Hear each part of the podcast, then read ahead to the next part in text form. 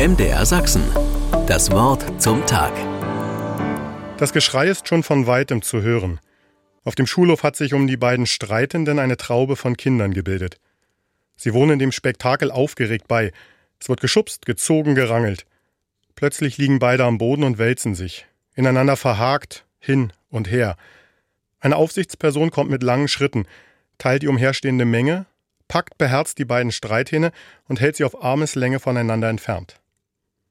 Der Ärger ist keineswegs verflogen. Wo ihm noch die Fäuste flogen, werden nun böse Blicke von einem zum anderen abgefeuert. Die Frage, was das alles soll, wird mit gegenseitigen Schuldzuweisungen kommentiert, und die Behauptung der jeweils andere habe angefangen, unisono vorgetragen.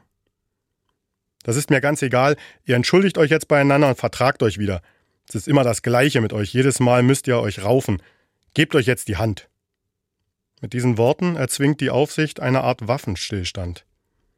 Ich meine in den Gesichtern der Zuschauer die Skepsis zu entdecken, die auch mich beschleicht. Ich bezweifle, dass diese erzwungene Ruhe lange anhalten wird.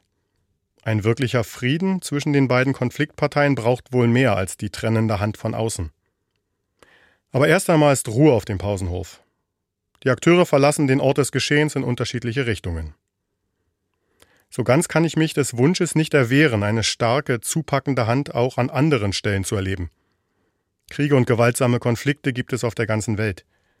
Erst einmal Ruhe reinbringen und die Konfliktparteien trennen. Aber was dann? Die fragile Ruhe ohne Gewalt löst das Problem ja noch nicht. Heute, am Internationalen Tag des Friedens, höre ich das Versprechen, das Jesus im Johannesevangelium gibt, besonders intensiv. Den Frieden lasse ich euch, meinen Frieden gebe ich euch. Was sein Frieden bedeuten kann, hat er vorgelebt, uns mitgegeben.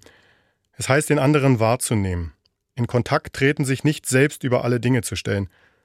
Darin wird vielleicht der Raum frei, wirklichen Frieden zu schaffen. Frieden, der hält und nicht nur gewaltsam erzwungener Waffenruhe ist. MDR Sachsen. Das Wort zum Tag.